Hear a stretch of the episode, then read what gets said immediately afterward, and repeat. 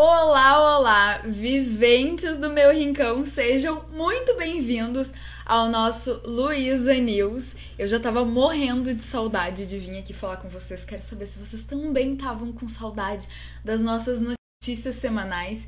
E quero dizer também que essa é uma edição especial porque eu decidi fazer só com hits só com notícia boa, porque eu acho que a gente merece isso, né? E eu não tô falando aqui de positividade tóxica, não. Tô falando de conteúdo que agrega, de muita notícia boa que a gente pode aprender. Inclusive, teremos entrevistas sobre o tema positividade tóxica no podcast, já se preparem. Mas antes disso, roda a vinheta.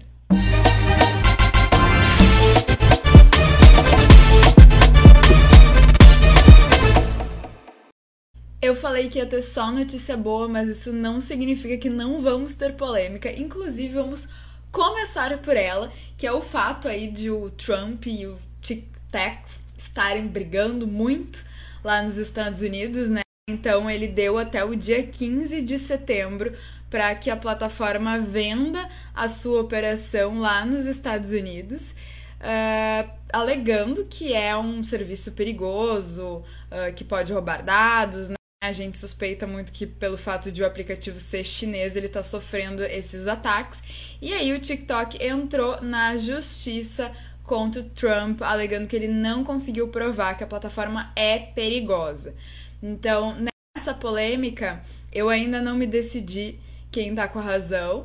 Eu acho que a gente tem o, o perigo do, dos dados, mas a gente também tem o perigo da censura. Agora, uma uma coisa que eu acho curiosa a respeito do TikTok e que eu não vejo muitas pessoas falando é esse sistema deles de pagamento. Sim. Para que para fomentar o uso do aplicativo. Então, se por exemplo, alguém utilizar o meu código para entrar na plataforma, né, para se cadastrar na plataforma, eu ganho dinheiro. E quanto mais esses convidados utilizam a plataforma, mais eu posso ser pago. Então, eles inclusive fecharam uma parceria com o PagSeguro e com o PagBank e a gente recebe o dinheiro direto na conta.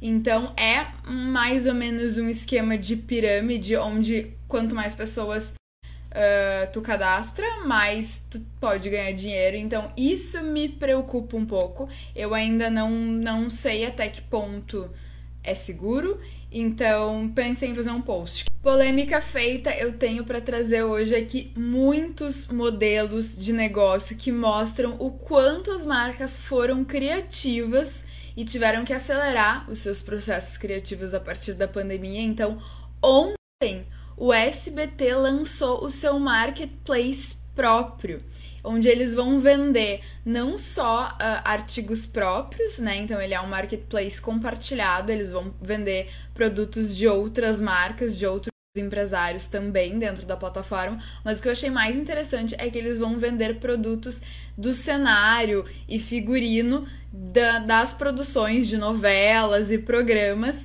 de dentro do SBT. Então eu achei isso muito curioso, mostrando aí como as, as próprias emissoras estão investindo em novos modelos de negócio. Então, assim, não vamos também nós ficarmos quadrados com a cabeça fechada em uma coisa só.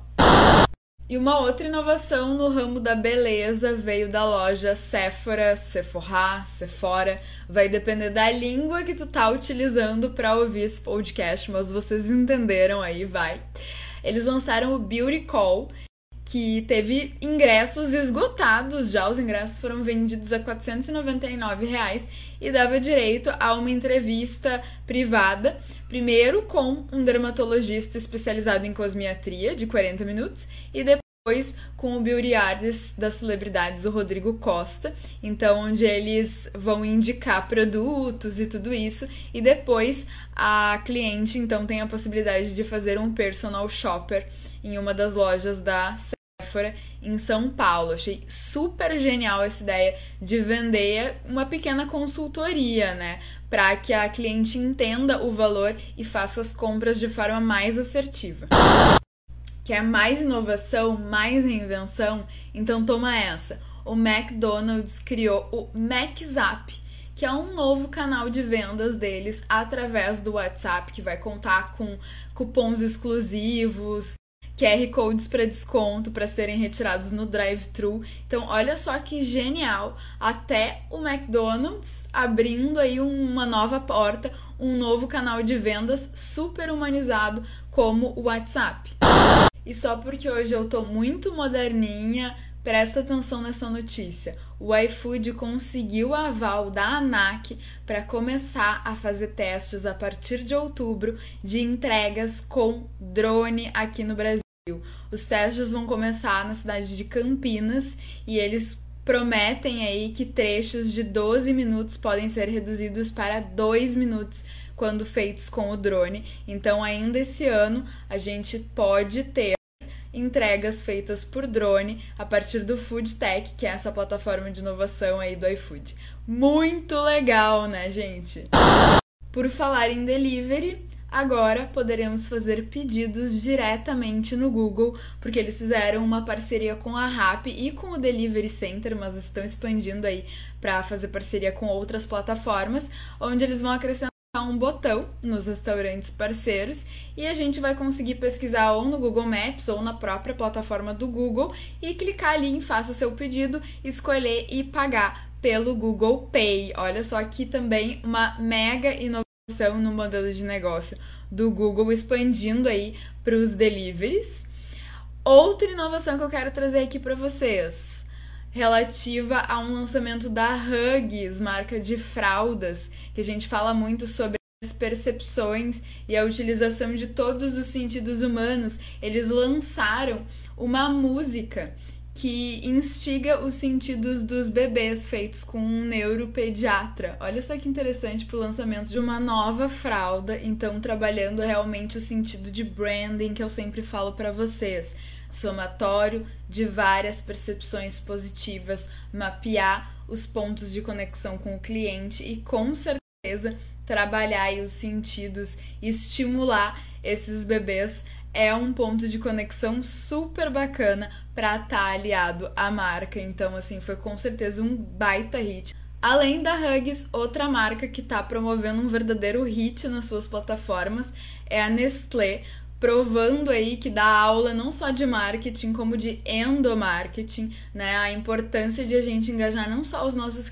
clientes, mas também os nossos funcionários. Então, é um processo de dentro para fora onde eles criaram aí um desafio interno na empresa, é o Insiders Nestlé, em parceria com o TikTok, em que os funcionários vão publicar vídeos com essa hashtag e eles vão escolher 30, cada um vai produzir conteúdo para um produto, para um dos 30 produtos do portfólio da Nestlé e vão ganhar um treinamento junto do TikTok, que vão receber equipamentos e produtos em primeira mão para fazer os testes e vão poder se inserir aí nesse universo dos vídeos de forma super orgânica, né? Então, uma abertura bem bacana da marca.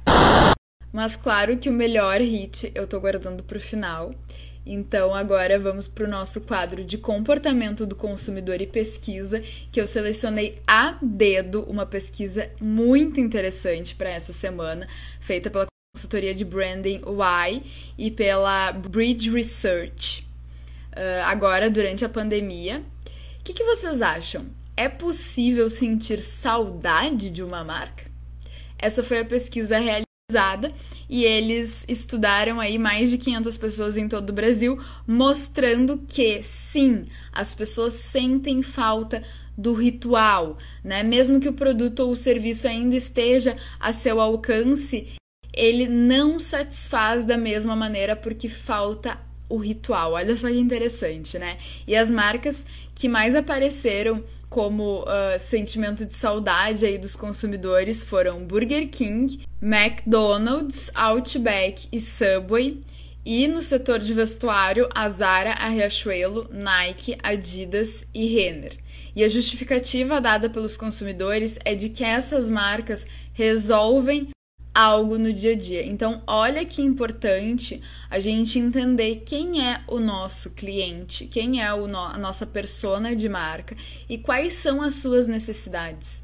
Então, né, a gente precisa cada vez mais Se antes da pandemia isso já era importante, agora tornou-se fundamental, porque isso é o fator de relevância de uma marca. É a gente realmente resolver um problema. Então, quando eu faço a consultoria, a gente mapeia os benefícios funcionais, emocionais e de autoexpressão. E isso está muito ligado aqui ao branding, tá, gente? Então, centralidade e foco em resolução de um problema real do cliente de vocês é o ponto de partida. E é claro que o hit mais bombadíssimo dessa semana só pode ser esse, né, gente? Lançamento da música da Manu Gavassi com a Glória Groove. Deve ser horrível dormir sem mim, realmente deve ser horrível dormir sem ti, Manu Gavassi, porque tu é uma mulher maravilhosa, com uma estratégia incrível, genial, que a gente tem que ficar aqui, ó, só de queixo caído, aprendendo. Então eu procurei fazer uma análise sobre isso no meu post, sobre toda essa construção de narrativa, que culminou aí com um lançamento que já é sucesso. Uh, já ficou, é a segunda música mais ouvida no Spotify Brasil, já tem mais de 7 milhões de visualizações no YouTube, ficou entre os 200 mais escutados no mundo no Spotify. Então vamos ouvir um pouquinho de Deve Ser Horrível Dormir Sem Mim, de Manu Gavassi e Glória Groove.